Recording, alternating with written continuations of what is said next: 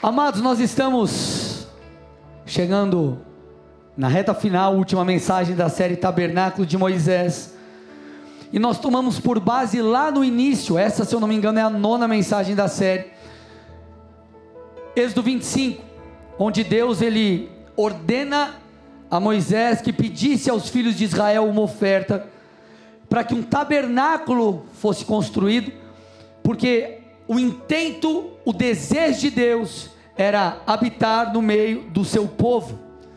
Esse tabernáculo era móvel conforme o povo peregrinava no deserto. Esse tabernáculo era montado, era desmontado, e ali toda uma dinâmica de serviço sacerdotal era feito e esse tabernáculo e os e, e tudo que acontecia ali apontava para muitas verdades espirituais do Novo Testamento e apontava principalmente para Cristo.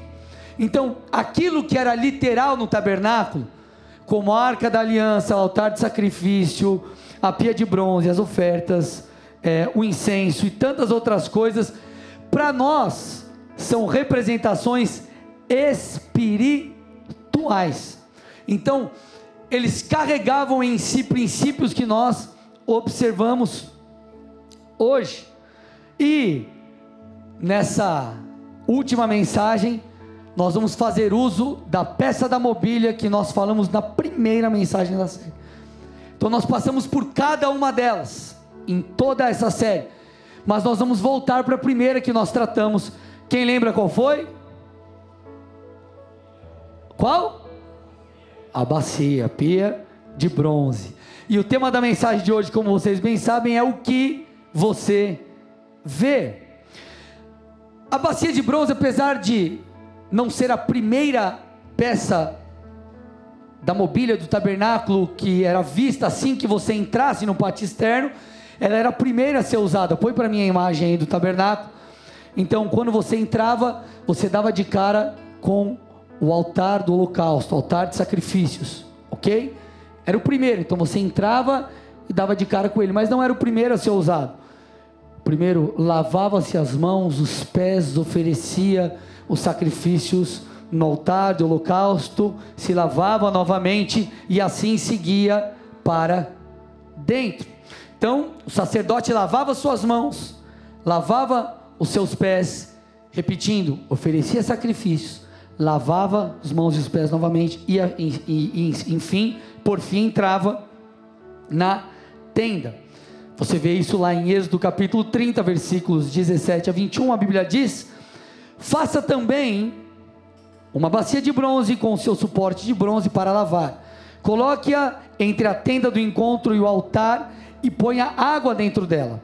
Nela Arão e seus filhos lavarão as mãos e os pés. Quando entrarem na tenda do encontro, se lavarão com água para que não morram. Também, quando se aproximarem do altar para ministrar, para acender a oferta queimada ao Senhor. Lavarão as mãos e os pés para que não morram. E isso lhe será por estatuto perpétuo a ele e a sua posteridade através de suas gerações. Eu quero que você perceba algo aqui, meu amado e minha amada. A bacia era feita de bronze puro. E como o texto diz, continha água nela para que o sacerdote se purificasse. Isso que era literal lá atrás, eu estou reforçando mais uma vez. Para nós é uma verdade espiritual. E esse paralelo é tão incrível que o escritor de Hebreus, Hebreus 9:9, ele fala que o tabernáculo era uma espécie de parábola. Ou seja, esses ritos feitos lá atrás não precisam mais ser, serem feitos hoje. Eu, como sacerdote, por exemplo, antes de subir para pregar, eu não lavei as mãos e os pés. Ok? Fui lá, tinha uma bacia, lavei a mão, né, lavei os pés e, e, e, e subi. Essas práticas ecoam nos nossos dias como verdades espirituais. E quais verdades espirituais nós aprenderemos hoje? Através da bacia de bronze. Nós aprenderemos hoje sobre a nossa antiga natureza em Cristo e a nova natureza que nós temos no Senhor. Eu preciso que você preste atenção agora. Eu vou trazer o conceito disso para associar todas as coisas. Se você não entender agora, você não vai entender o resto direito. Ok? Vocês estão aqui, gente? A bacia de bronze ela estava atrelada, conectada a duas coisas: ao bronze e a água, conectado ao que? Ao? E a? Bronze e água. Bronze na palavra está associada ao pecado. Água está associada, dentre outras coisas, à pureza, ao novo nascimento que nós temos no Espírito de Deus, à regeneração, ao nascer de novo.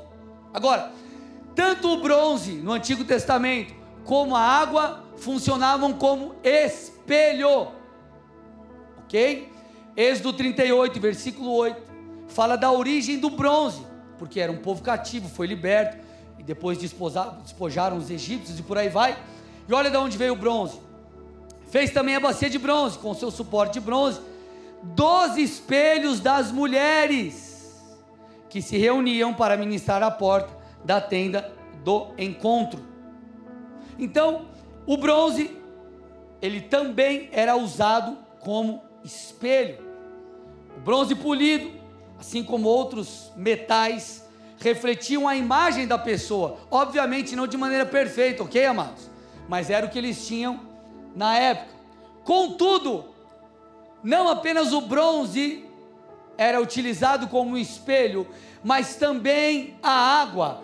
Tanto o bronze como a água refletiam a imagem do sacerdote. Põe a imagem para mim da bacia aí.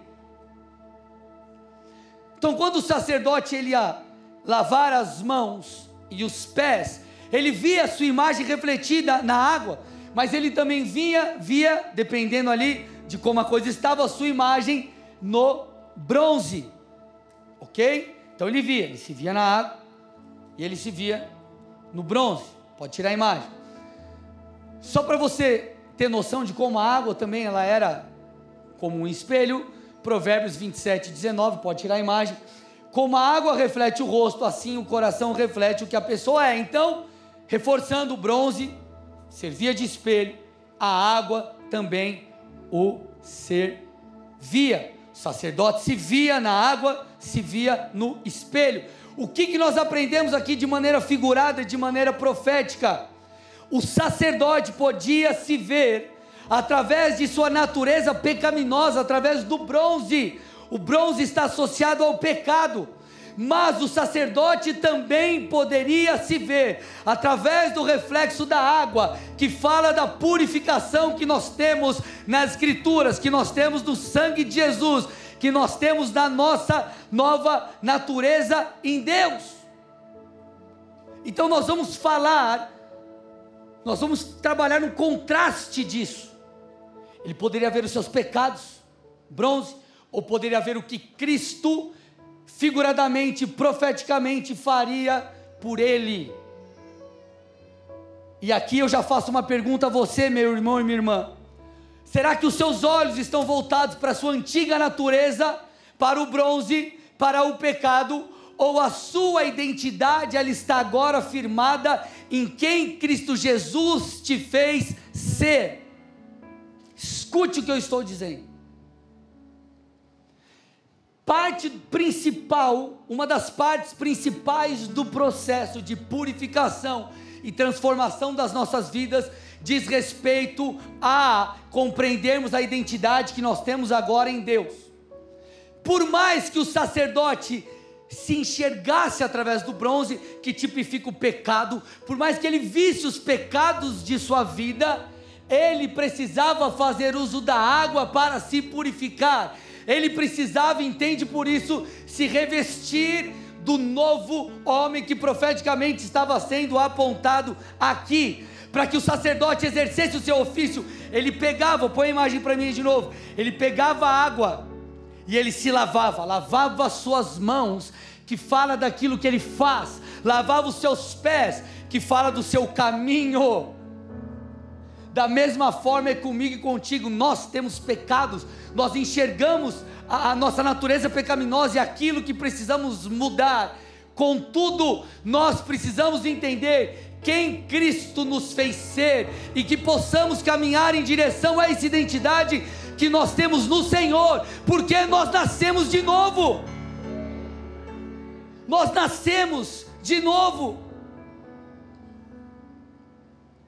Nós precisamos nos revestir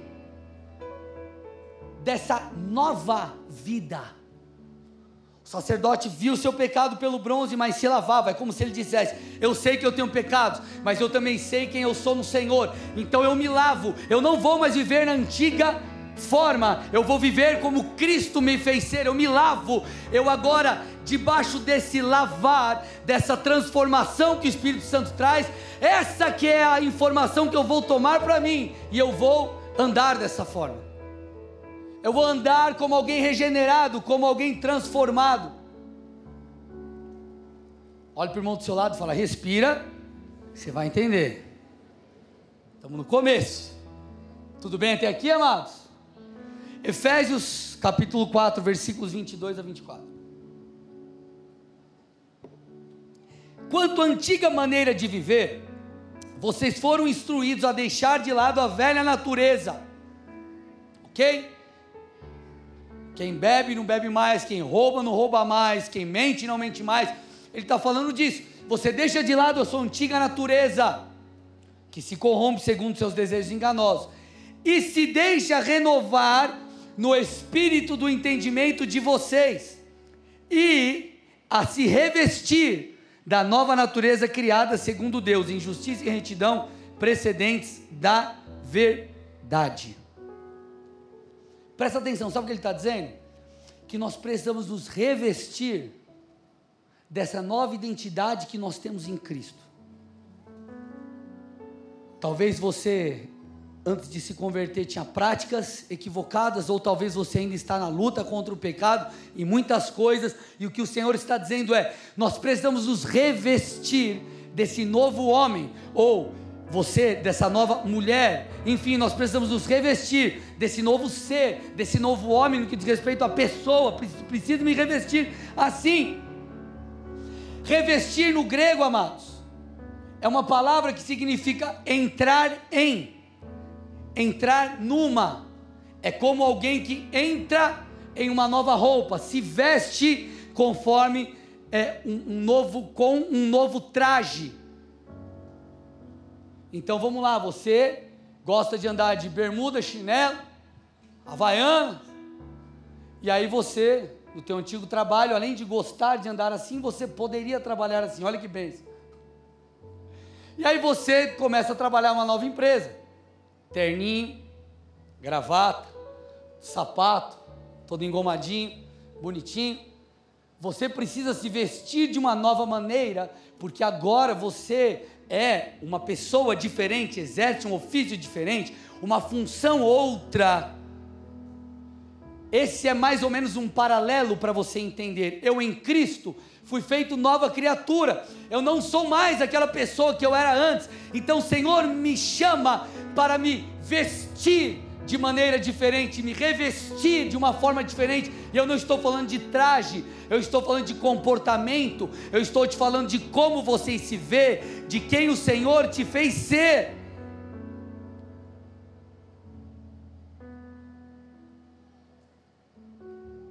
Então você precisa começar a olhar para a palavra e vê-la como um texto profético que fala sobre a sua vida. Talvez você chegue diante do espelho da sua história, da sua vida e diga: Ei, você olha para você e fala: Eu tenho pecados, eu tenho falhas, eu estou sujo, sujo aqui, sujo acolá, eu tenho essa prática, eu tenho outra prática.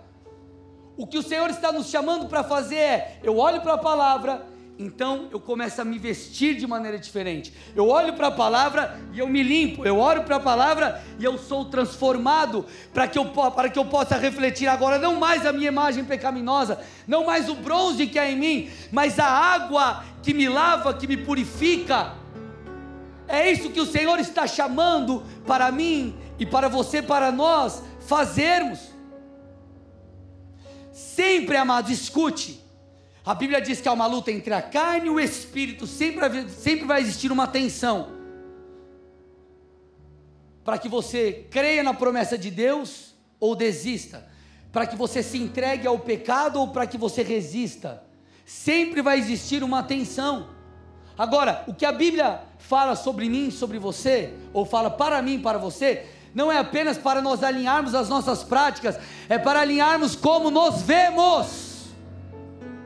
Deixa eu te explicar isso aqui, amado. Eu me converti em novembro de 2003, meados de 2000, 2005 talvez.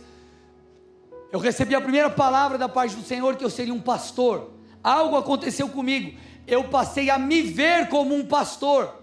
Eu comecei a me apropriar, entre aspas, dessa identidade ou desse chamado que o Senhor trouxe para mim. E como eu comecei a me ver como um pastor, eu comecei a me posicionar como um pastor. Então é como se eu chegasse, vamos, vamos imaginar aqui, se pastor tivesse um estereótipo. Porque talvez você entrou aqui a primeira vez e falou: esse pastor não tem cara de pastor. Eu lembro, é, 2014, eu tinha recém assumido a igreja, fevereiro de 2014. Nós estávamos ali na, na Pasteur, ou Pasteur. Antes estávamos lá e aí, março, um mês depois que eu tinha assumido a igreja, nem isso, menos de um mês, apareceu um gringo lá, um colombiano, não, minto, um, um, americano que foi pregar, aí tinha um cara lá que foi traduzir. Nós nos encontramos ali no Maracanã, parei o carro, ele encostou, me seguiu. Quando ele chegou na porta da igreja, eu desci.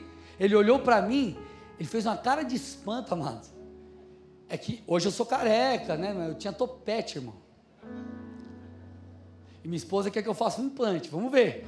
Se daqui um tempo aparecer cabeludo, você vai falar: Ô pastor fez implante, eu vou botar uma peruca. Parecer com um cabelo de samurai, imagina. Jamais farei isso. Mas vamos lá, vamos lá. Ah, do, falando do gringo, já esqueci já. O gringo. Aí o gringo desceu, ele olhou e falou: Seu pastor? O, o tradutor, você é o pastor? Eu falei: É, cara de novo, né? E brinquei com ele, enfim, foi uma bênção. Mas vamos imaginar que pastor tivesse o estereótipo. E eu chegasse diante do espelho, eu olharia e falaria assim: essa camisa não está a camisa de pastor, preciso trocar. Esse tênis aqui, eu acho que podia ser um sapato, vamos botar um sapato. Vamos botar a calça, camisa para dentro, botar um paletó, botar uma gravata, eu me adequaria. Escute, quando você entrega a sua vida a Jesus, você nasce de novo você é uma nova criatura. Ele te faz ser alguém diferente. Em Cristo, seus pecados são perdoados. E agora Deus te fez uma outra pessoa.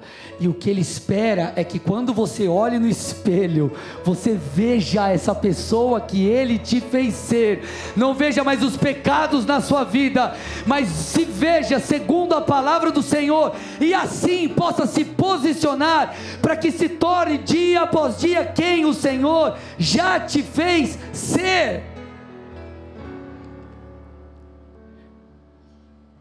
Ele quer que você olhe para Ele como quem crê em Suas promessas e não fica demasiadamente preocupado com as circunstâncias. Ele quer que você olhe para a palavra, Ele quer que você olhe para a promessa, Ele quer que você fite os seus olhos nele. Escute, antes de Deus fazer alguma coisa, Escute o que eu vou dizer. Antes de Deus fazer algo na sua vida, Ele te transforma. Ele mexe na sua identidade. Eu vou repetir. Antes de Deus fazer algo, Ele te torna alguém. Ele mexe em sua identidade. Pedro foi um dos grandes líderes da igreja primitiva. Mas quando Jesus o chama, olha que interessante. Mateus 4, 18 a 20. Caminhando junto ao mar da Galiléia, Jesus viu dois irmãos, Pedro e André. Eles lançavam as redes, porque eles eram. Eles eram o que, gente? Pescadores. A identidade deles estava atrelada a isso. Falavam com pescadores, se vestiam como pescadores. Provavelmente contavam as histórias de pescadores. Só para brincar, dar risada, por favor. Mas antes de Deus usar Pedro, Jesus o fez discípulo. E ele disse assim: Ei Pedro, você começará a caminhar comigo, e eu te farei pescadores de gente. Versículo 19. Então ele está dizendo: ó, antes de eu cumprir aquilo que eu tenho para você, eu vou transformar você, Pedro. E eu preciso que você comece a se ver como um pescador de gente. Pedro, eu não te chamei para pescar peixe, Pedro. Eu te chamei para pescar gente, Pedro. Entenda isso.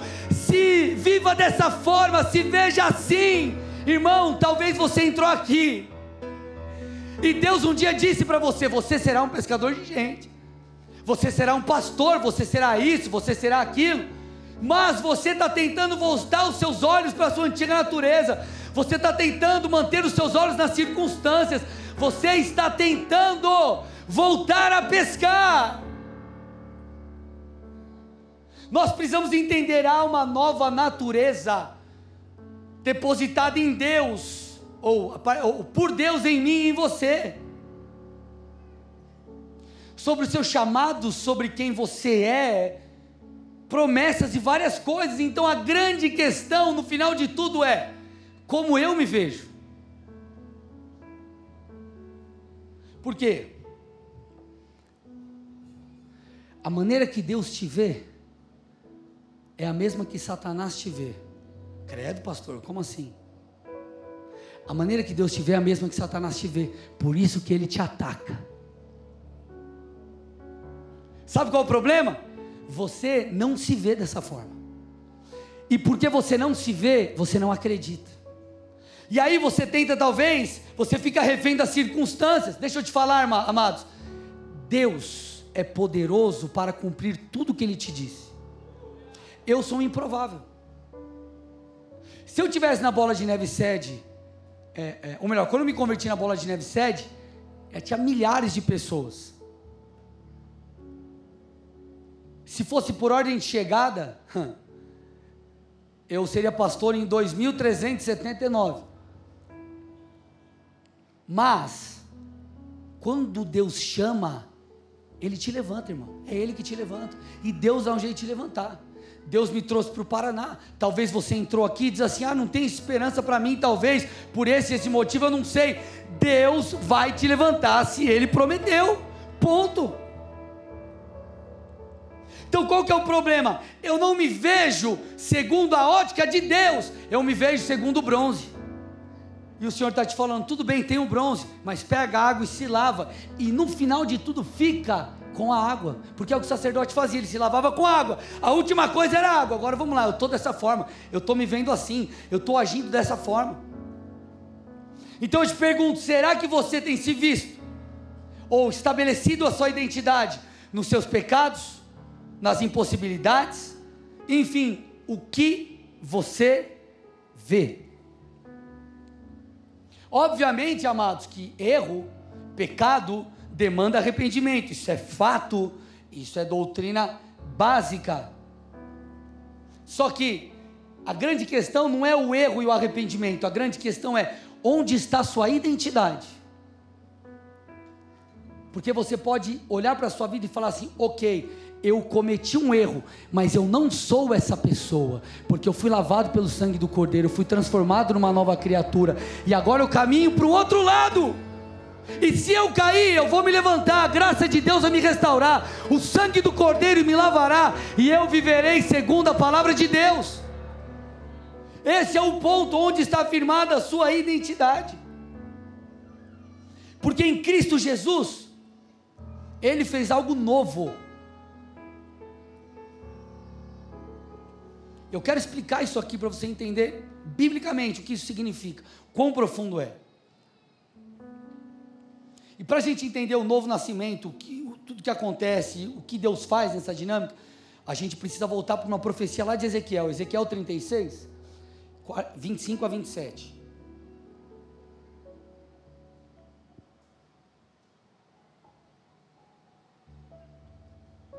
Se você já está conectando os pontos, você já está entendendo o que o texto está falando. Então, aspergirei água pura sobre vocês, e vocês ficarão purificados. Eu os purificarei de todas as suas impurezas e de todos os seus ídolos. Olha agora. Eu lhes darei um coração novo, e eu porei dentro de vocês um espírito novo. Eu tirarei de vocês o coração de pedra e lhes darei um coração de carne. Porei dentro de vocês o meu espírito e farei com que andem nos meus estatutos, guardem e observem os meus juízos. Olha que poderoso. Deus está falando a um povo cativo, Deus está falando a um povo rebelde, e perceba o que ele está dizendo: eu vou purificar você, eu vou trocar o seu coração, eu botarei em você um espírito novo, e você que hoje é rebelde por causa da minha obra em ti, você andará segundo os meus estatutos. Ok? Perceba o que Jesus fala para Nicodemos, João 3, 3 a 7. Em verdade, em verdade lhes digo que se alguém não nascer de novo, não pode ver o reino de Deus. Nicodemos perguntou: Como pode um homem nascer sendo velho? Será que pode voltar ao ventre materno e nascer uma segunda vez? Jesus respondeu: Em verdade, em verdade lhes digo: quem não nascer da água, aleluia, quem não nascer da água e do espírito da purificação, que inclusive o Espírito Santo traz a regeneração, não pode entrar no reino de Deus. Então, sabe o que Jesus está dizendo? Ei, aquilo que foi profetizado lá atrás. Povo rebelde, você vai andar segundo a minha vontade, porque eu vou mudar o seu interior eu vou transformar o seu coração, eu vou te fazer uma nova criatura. Você que desejava viver em pecado, você que desejava promiscuidade, você que caminhava em incredulidade, você que não acreditava nas promessas de Deus, Ele está falando: Eu vou mudar você, eu farei de você alguém novo. Isso é feito quando, amados? Quando nós cremos em Jesus, qual que é a boa notícia? Me escute. Talvez você já é crente está preso em muitas coisas do seu passado. O Senhor está te dizendo: ei, abra os seus olhos. Eu estou apontando em uma nova direção, através da minha vida em ti, do meu espírito em ti. Você é feito uma nova criatura, você pode vencer isso. Você pode vencer o vício, você pode vencer o pecado, você pode vencer as impossibilidades, as improbabilidades. Talvez você achava que você tinha um estigma na família, ninguém nunca deu certo nisso, todo casamento fracassou. Enfim, e você achou que a tua vida inteira vai ser assim uma sofrência. Ei, escute. Deus tem um plano e um propósito na sua vida. E talvez você está olhando para você e falando: Deus, olha quem eu era. Eu era esse cara, eu não obedecia a Deus, eu era assim, assado, eu não conseguia, eu não podia. E Deus está falando: não olha para quem você era, olha para quem você é, olha para quem eu te fiz ser, olha para o meu sangue derramado sobre a sua vida, olha para o Espírito que eu depositei em você, olha para os dons que eu coloquei na sua vida. Ei, meu irmão, não se olhe mais segundo o bronze, se olhe segundo a água se olhe segundo a água, a regeneração. Você é uma nova pessoa em Cristo Jesus. Eu não sei se vocês estão calor demais, ou vocês não estão empolgados, mas eu estou demais, amado. Se você entender isso, a tua vida muda. Ela muda. Quantas vezes você já chegou diante de algum problema na sua vida, diante de algum gigante. E você olhava para a situação e você enxergava a si mesmo as suas impossibilidades. Sabe o que a Bíblia diz? O justo não vive pelo que vê, o justo vive pelo que crê. E se eu creio na Bíblia, se eu creio na palavra, eu não sou mais definido por aquilo que está diante dos meus olhos, mas por aquilo que está escrito. Essa é a verdade sobre a sua vida. Esse é quem você é.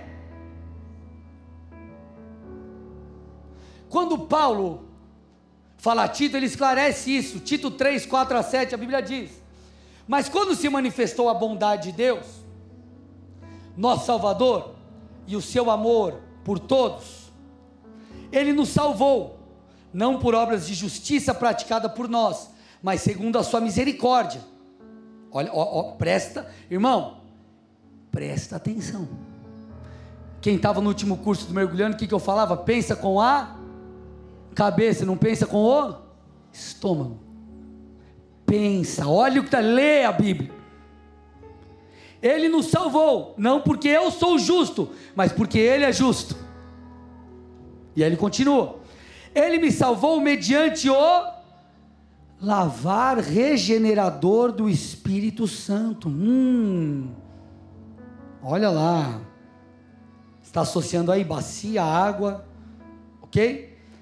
Que Ele derramou sobre nós ricamente, em abundância, por meio de Jesus Cristo, nosso Salvador, a fim de que, justificados por graça, nos tornemos, nos tornemos seus herdeiros segundo a esperança da vida eterna. Então ele está dizendo: quando você olha para você, não há possibilidade de você viver nada, porque nem justo você é. Mas ele está dizendo: por causa de Cristo Jesus, eu fui lavado, e eu fui regenerado, eu fui recriado, eu sou uma outra pessoa espiritualmente. O corpo é o mesmo, tá, armado? Não estou dizendo que você vai virar outra coisa, você é loiro, ficar moreno, careca, cabeludo. Tá? Não é isso. Estou falando de, no espírito. Porque eu fui lavado, fui regenerado, me tornei uma outra pessoa. Isso foi feito por graça, não porque eu mereço. Agora, eu não me vejo mais dessa forma. Eu sou um herdeiro. E porque eu sou herdeiro por aquilo que ele fez, agora eu tenho acesso àquilo que o Pai tem para me dar. Porque eu não me olho mais por essa ótica, eu me olho pela palavra. Eu fixo os meus olhos naquilo que Deus fez por mim e eu persigo isso. Eu prossigo em direção a isso. Eu me apoio nessa verdade. Então eu não me apoio na minha capacidade, eu apoio na capacidade de Deus em mim. Foi o que Davi falou para Golias. Ele falou: Golias, eu não vou contra ti na minha habilidade, porque tem muitos outros guerreiros que não quiseram lutar com você. Eu vou contra ti em nome do Senhor dos Exércitos. Eu me apoio no meu Deus e por causa do meu Deus eu chego lá. Agora, Davi é uma grande é, lição de identidade. Todos os soldados do povo hebreu tremeram de medo. Davi, o jovem que foi levar comida para os irmãos, acreditou e lutou contra o gigante. Por quê? Se todos tinham o mesmo Deus. O problema não era o mesmo Deus, o problema não era o respaldo celestial, porque Deus daria o mesmo respaldo para quem fosse. A questão é como Davi se via e os outros se viam. Eles olhavam para o gigante e falavam: Cara, peraí, esse maluco aí é sinistro. E eu sou, quem sou eu? Davi não olhava para ele. Davi elevava os seus olhos e olhava para aquele que está no alto lugar. Ele olhava para os montes, ele olhava para aquele de quem viria o seu socorro, e ele então apoiava a sua fé em Deus, e por causa disso, ele passava a se ver como alguém que poderia viver o que Deus tinha. Por isso que Paulo resume isso, 2 Coríntios 5,17. E assim, se alguém está em Cristo, é nova criatura, gente. Pensa com a cabeça. Olha o que ele está dizendo. Se você está em Cristo, o que é estar em Cristo? Se arrependeu dos seus pecados e creu em Jesus, confessou, fez dele o seu único e suficiente Senhor e Salvador. Caminha com Cristo. Você é aquele que está em Cristo. Se você está em Cristo, você é uma nova criatura. Sabe o que ele está dizendo? Fazendo um paralelo para você entender mais ou menos aqui, entender melhor. Tipo, ele zerou. Agora você não depende só de você. Não tem só aquilo que você pode fazer, tem ele no negócio. Ele te transformou, ele liberou sobre ti o espírito dele. Olha como isso é poderoso. Colossenses 1, 13 e 14, a Bíblia diz: Ele te libertou Ele nos libertou do poder das trevas e nos transportou para o reino do Filho amado. Olha o que ele está dizendo: em quem temos a redenção e remissão dos nossos pecados. Espiritualmente, você estava num lugar ruim, aprisionado, fadado ao inferno, e quando você entrega a sua vida a Jesus, você é tirado desse lugar e é transportado para o reino do Filho. Agora, quando você está no reino do Filho, o reino de Deus, Deus é seu Senhor, você começa a jogar segundo as regras do teu Deus, e Ele é o Todo-Poderoso. Então, se o Todo-Poderoso te comissionou a algo, isso significa que você vai em nome dEle, e por isso você pode realizar as grandes obras que Ele te prometeu. Por que, que você acha que você ora em nome de Jesus? Porque não é na tua força, é na, é na força dele, é no poder dele, é na autoridade dele, amados. Pelo amor de Deus, igreja, se você entender isso, nada vai te parar mais.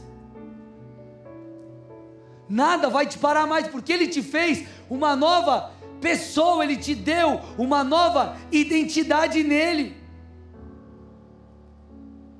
Ele te fez uma nova criatura, isso é tão claro que eu quero que você volte lá atrás quando você entregou a tua vida a Jesus de verdade. Não estou falando quando você foi na igreja pela primeira vez, ou se ouviu uma palavra e aquilo foi abençoador, não. O dia que você entregou a tua vida a Jesus de verdade, você decidiu render a tua vida a Jesus. Você lembra desse dia? Lembra desse dia? Depois que você entregou a tua vida a Cristo, sabe o que começou a acontecer com você? E eu não preciso ser profeta para descobrir isso, é Bíblia. Teu coração começou a se inclinar para as verdades espirituais. Olha lá. Você começou a falar: puxa, eu preciso ir mais para a igreja. Puxa, eu preciso agora é, mudar alguns comportamentos na minha vida. Eu preciso mudar a maneira que eu falo, a maneira que eu ajo, os lugares que eu vou, com quem talvez eu ando. Por quê? Porque Ele te fez nova criatura, espiritualmente você nasceu de novo, é aquilo que Jesus disse. E como você nasceu de novo, Deus te fez nascer de novo já com essas características de um filho de Deus. E quando você entende isso, e não se olha segundo a sua carnalidade, mas se olha segundo a natureza que Deus te veio ser, você não cede à tentação. A cultura, ela não define você.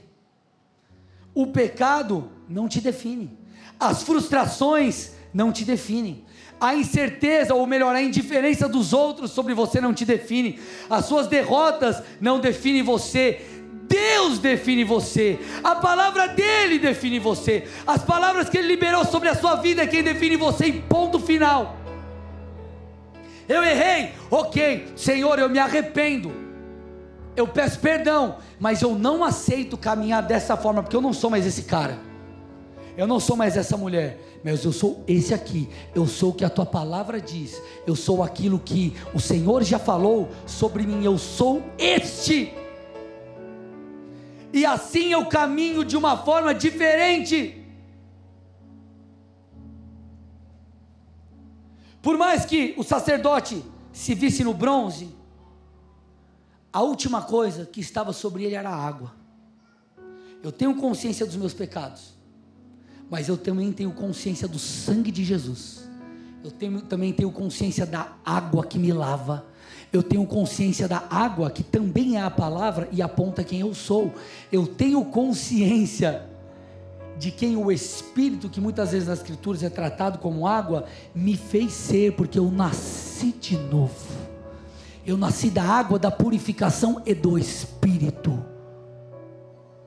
E assim eu decido caminhar. Quantas pessoas dizem assim: ah, mas não consigo, eu sou assim mesmo, eu estou fadado a tal coisa. É assim mesmo. Não. Talvez o seu problema seja um problema de identidade. Sabe por quê? Por mais que você tenha errado, a Bíblia diz que, 1 João 1,9: se confessarmos os nossos pecados, ele é fiel e justo para nos perdoar os pecados e nos purificar de toda a injustiça. É claro, por vezes teremos que lidar com a consequência do pecado, isso também é bíblico. Mas o perdão é o alcance do Senhor. Quando você faz isso, olha o que o Salmo 32 diz: ele se torna uma verdade na sua vida. Salmos 32, 1 a 5. Como é feliz aquele que tem as suas transgressões perdoadas e os seus pecados apagados. Como é feliz aquele em quem o Senhor não atribui culpa e em quem não há hipocrisia. Enquanto escondi os meus pecados, o meu corpo definhava de tanto gemer, pois de dia e de noite a tua mão pesava sobre mim. Minha força foi se esgotando como em tempo de seca. Então reconheci diante de ti o meu pecado e não encobri as minhas culpas.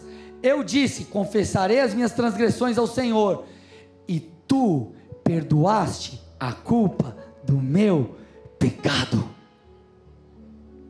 Escute, em Cristo Jesus você não é mais definido pelos outros, nem pelas circunstâncias.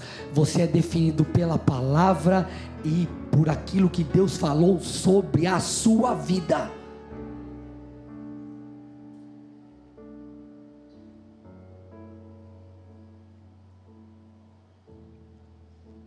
Erramos, vou reforçar isso. Me arrependo. À medida que você caminha com Cristo, você recebe luz sobre lugares escuros ou em lugares escuros da sua vida. Deus começa a te mostrar, cara, você precisa mudar isso. Cara, deixa aquilo. Ó, oh, isso aqui não está legal, você precisa ajustar. E você vai então se arrependendo. Só que escute, em Cristo Jesus, você não é definido pelo pecado. O pecado, ele é um, é um erro do alvo. Você errou o alvo. Você precisa voltar para o caminho. O teu destino não é aquele. O teu destino é Cristo Jesus. O teu destino é a vida eterna. O teu destino é adorar a Deus. Escute. Deus está à procura de adoradores. Por quê? Você precisa pensar muito. Responde com a primeira coisa que vem na tua cabeça. Deus procura adoradores por quê? Porque adoradores há Olha que coisa, revelação. Deus está à procura de adoradores. Adoradores adoram. Perceba, quando Deus fala que Ele está à procura de adoradores e estabelece sobre nós, Ele está colocando algo em mim e em você como que em nossa identidade. Então Ele está dizendo: você é adorador, ok? Se você é adorador, você precisa adorar. Se você fez alguma coisa que não adora a Deus, você não é definido por aquilo, mas você se arrepende e volta, porque você é adorador. Você falhou, ok, foi um erro, mas você volta porque você é esse. Então, quando a Bíblia estabelece a nossa identidade, ele está tentando dizer: não seja definido por aquilo que você necessariamente fez, seja definido porque Deus, por quem Deus te fez ser e ande dessa forma. Há uma verdade de Deus sobre a nossa vida e você precisa crer que isso é verdade, irmão. Você precisa acreditar nisso. Se Deus tem uma palavra profética para a sua vida, você tem que acreditar e ponto final, não importa as circunstâncias. Sabe por quê? Porque quando Deus fala, escute isso. Quando Ele promete, aquilo já é uma realidade no mundo espiritual. Escute. Ela já é uma verdade sobre a qual você pode se apegar. Me escute aqui, irmão, irmã. Vocês estão comigo ou não? Salmo 119, 160, presta atenção. Vou repetir: quando você tem uma palavra de Deus sobre ti, aquela no mundo espiritual já é uma verdade que você pode se apoiar. E por isso você pode crer de verdade. Você não está crendo numa utopia, você não está crendo em algo abstrato, você está crendo em algo concreto. Presta atenção nisso. Como assim, pastor? Me explica. Beleza, olha lá. Salmo 119, 160.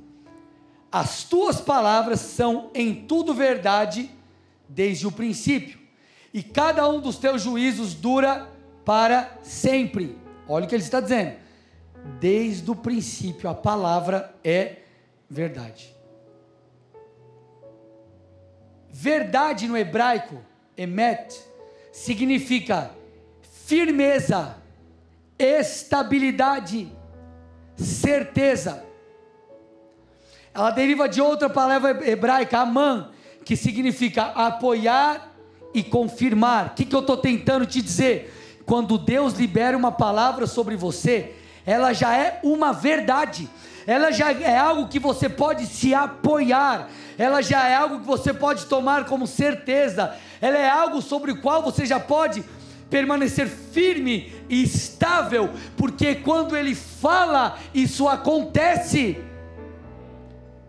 Para nós, o tempo, para nós, passado, presente e futuro, ok, nós somos seres humanos, Deus é eterno.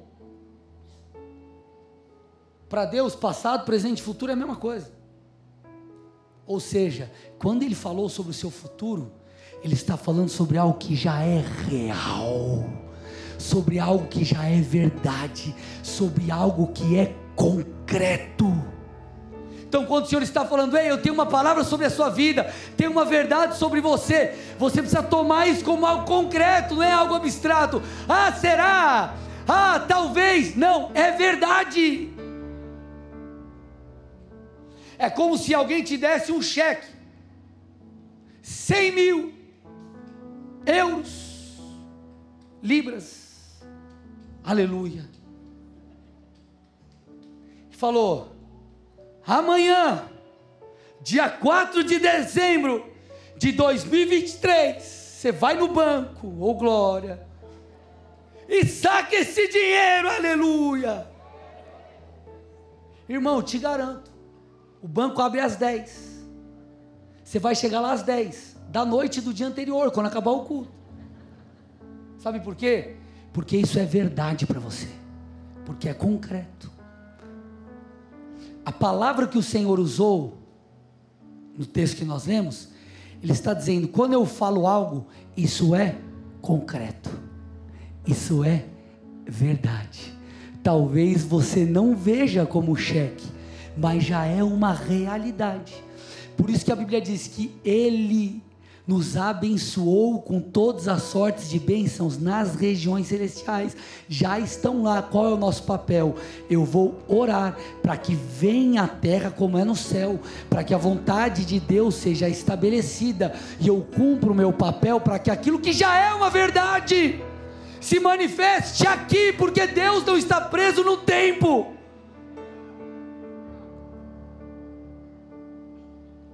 Talvez Deus disse que você seria um pastor, um empresário, trouxe uma promessa sobre a sua família ou qualquer outra coisa e os teus olhos estão fixos nas circunstâncias. Essa é a noite que você não mais colocará os seus olhos nisso, mas você se lembrará de tudo aquilo que Deus disse e você vai se apoiar nisso. A sua identidade será formada e estará firmada a partir desta verdade porque o que Deus falou sobre você é a verdade, o que Satanás falou é a mentira, irmãos. Só que nós olhamos para as mentiras colocadas sobre nós e você acha que é verdade, e o Senhor está falando: esquece isso. Se apoie na verdade que Ele falou sobre a sua vida. Estou indo para o final. Por isso que tem um texto na palavra que eu sempre comento aqui. Esse texto para mim ele, ele por, por um momento, era um texto que eu não entendi por que, que Deus trabalhava dessa forma. 1 Pedro 2,9, olha lá. Vocês são geração eleita, sacerdócio real, nação santa, povo de, povo de propriedade exclusiva de Deus, a fim de proclamar as virtudes daquele que os chamou das trevas para a sua maravilhosa luz. Deixa eu te fazer uma pergunta. Você acha que os leitores dessa carta eram perfeitos? Sim ou não? Não, legal. Então vocês acham, por exemplo, que eles eram santificados na totalidade? Vocês acham que eles às vezes pecavam ou não? Você acha que às vezes eles se comportavam como uma geração eleita ou, ou não? Não, eles tinham seus desafios. Mas mesmo assim, Pedro está dizendo: vocês são, você é porque você é definido por aquilo que Deus diz. Talvez Vamos imaginar, fazer um paralelo aqui. Imagina um pai que está brigado com seu filho. O filho pode ter saído de casa, o filho pode estar vivendo uma vida totalmente destruída, mas ele é filho. Escute o que eu estou dizendo. Filho vai colher das consequências e é, é momento para outra ministração. Mas se você me perguntar, pastor, você crê que a salvação ela pode ser perdida? Creio, já ministrei sobre isso. Então, não é que você vive pecado dele, em pecado deliberado e você acredita que está tudo bem, sou filho de Deus, está tudo nice, tudo suci, tudo show. Não, não é isso. Mas o que eu estou tentando só te mostrar é: Pedro fala à igreja, vocês são. Talvez você tenha entrado aqui se sentindo sem propósito, e a Bíblia diz: você é um sacerdote real, você é um sacerdote, um sacerdote do céu, você foi feito sacerdote por Cristo. Talvez você tenha cometido pecados e tenha lutado com isso. O Senhor está dizendo: você é alguém lavado pelo sangue do Cordeiro que precisa ajustar a sua vida. Talvez você se sinta sem valor. Deus te diz: você é amado, você é eleito nele e não rejeitado como parece.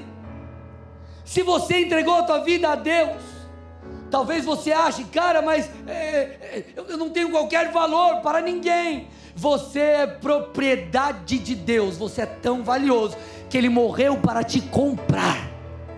Então, quando você estiver sozinho, se sentindo só, você se lembra que você tem um pastor. E se você tem um pastor que é teu pai, você é ovelha. Você precisa se imaginar como ovelha, irmão. Olha lá. Sou ovelhinha. Não vou fazer o barulho, mas você já entendeu. Isso vai te ajudar a compreender. Deus vai cuidar de mim, porque nele eu sou. A fé está atrelada com a clareza de quem somos em Cristo. O diabo vai tentar usar as tuas falhas, as circunstâncias desfavoráveis, para tentar fazer você acreditar que não vai dar, que ele não te ama mais, que você está sozinho, mas quando você se lembra que ele morreu por causa de você, porque você é amado, você é propriedade exclusiva de Deus, você é nação santa e nele você foi eleito, irmão, você adquire força de novo. Antes dele fazer, escute, ele te torna. Antes dele fazer, ele te torna. Ele não exige de você apenas santidade, ele te regenera. E quando, ele te, quando você nasce de novo, entrega a tua vida a Jesus, teu coração se inclina para as verdades espirituais e você começa a dar espaço para isso. Você começa a ser santificado, você começa a se posicionar. Quando você nasce de novo, ele coloca em ti o Espírito Santo. E esse espírito que habita em você, ele te guia ele te convence do pecado, ele te ensina a verdade, ele produz mudanças no seu comportamento.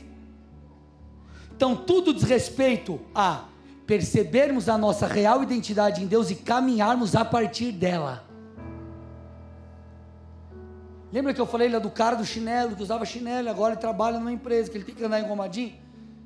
Ele vai falar: agora tem que andar engomadinho, eu vou me vestir assim. E eu vou viver assim. Eu vou caminhar dessa forma. Agora eu sou um filho de Deus. Então, peraí. Se eu estou fora daquilo que Deus tem para mim, deixa eu me ajustar, porque eu sou. Se eu sou, eu vou me alinhar agora. Eu vou me santificar. Eu não vou mais agir dessa forma. Eu não vou mais agir daquela maneira, porque agora eu sou nova criatura.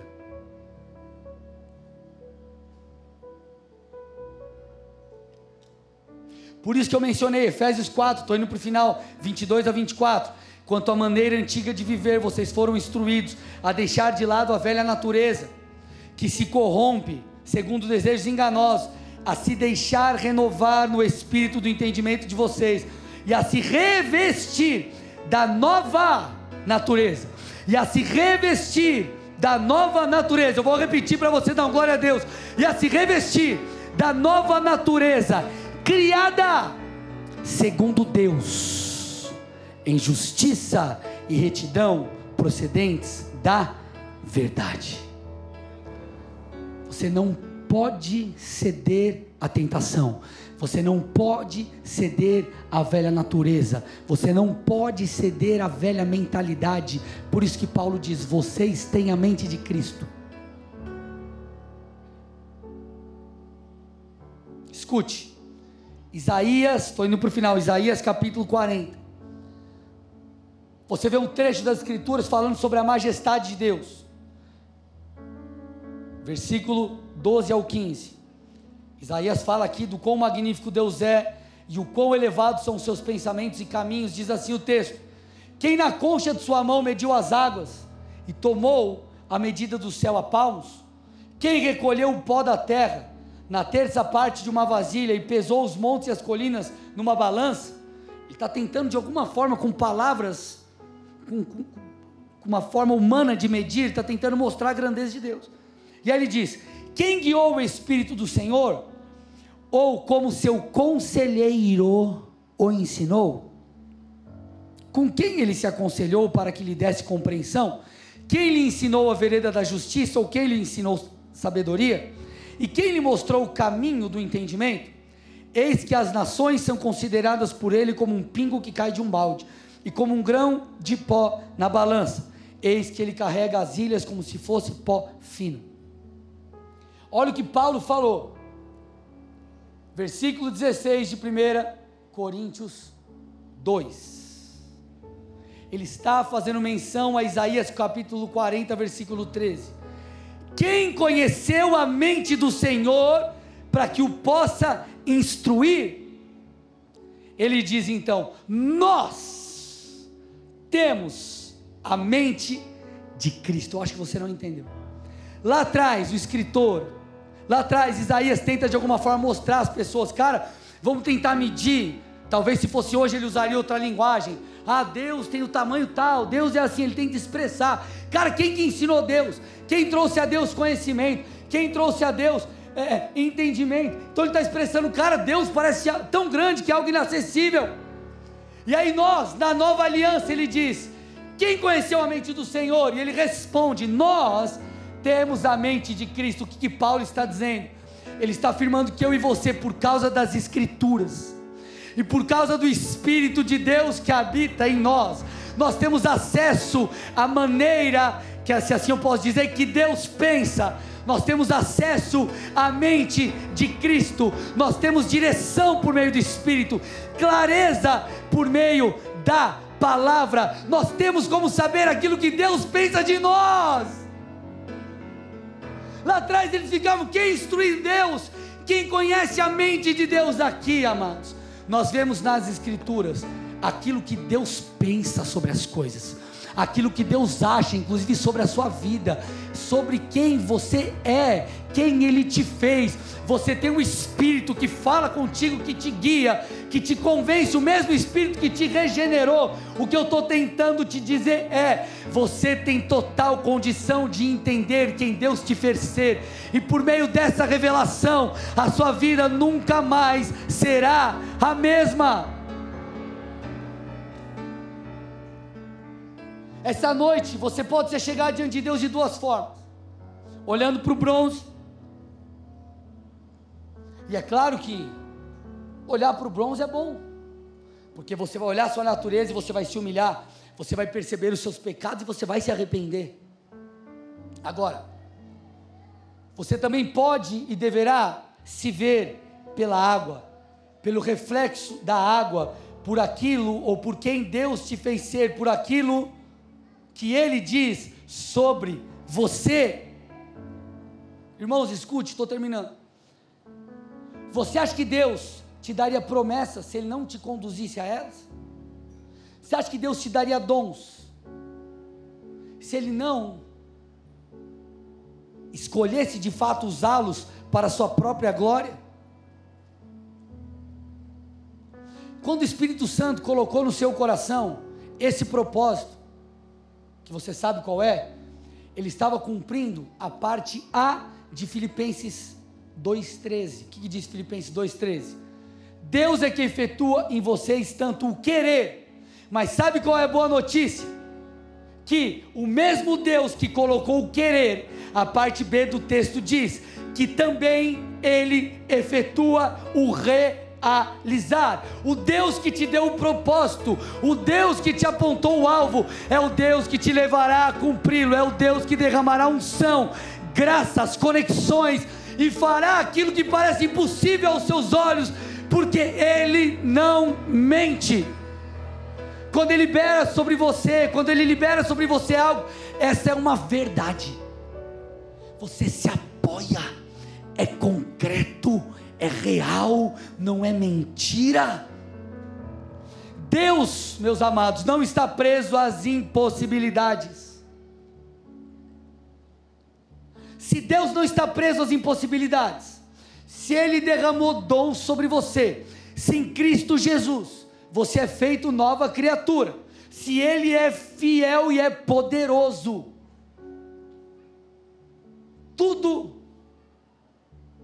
é uma questão de perspectiva, quando diz respeito às promessas, porque você pode olhar e acreditar, ou você pode olhar e ser incrédulo. E isso é definido, sabe pelo quê? Por como você se vê. Como você se vê. Hoje nós vamos fazer aquilo que Paulo disse aos irmãos de Éfeso. Ele fazia isso pelos irmãos de Éfeso e nós faremos aqui. Eu farei por vocês, faremos por nós e você fará para si mesmo. Efésios capítulo 1, versículos 18 e 19, eu encerro aqui a palavra. Paulo disse: Eu peço que Deus ilumine os olhos do coração de vocês. Olha lá. O, o que, que é o iluminar? É colocar luz nas trevas, é fazer você ver o que estava escuro. Escute, fazer você enxergar aquilo que antes não enxergava. Iluminar. Então, iluminar os olhos do coração de vocês. Está falando de uma revelação espiritual. Para que saibam qual é a esperança da vocação de vocês. Opa! Qual é a riqueza da glória da sua herança nos santos? E qual é a suprema grandeza do seu poder sobre nós, os que cremos, segundo a eficácia da força do seu poder? Ou seja, Paulo está falando assim: eu oro para que Deus dê uma experiência a vocês, para que vocês percebam a vocação para o que vocês foram chamados eu oro também para que vocês entendam a herança que vocês têm em Deus. Isso fala de eternidade, de favor, de bênçãos e muitas outras coisas. Do acesso à presença de Deus. E ele fala: Eu também oro para que os olhos de vocês sejam abertos, para que vocês entendam a grandeza, a suprema grandeza, a, o imenso poder que está sobre você que crê Poder esse que te fará eficaz. Então, Paulo está dizendo: quando nós temos uma experiência com Deus e os nossos olhos são abertos, ah, amados, tudo muda.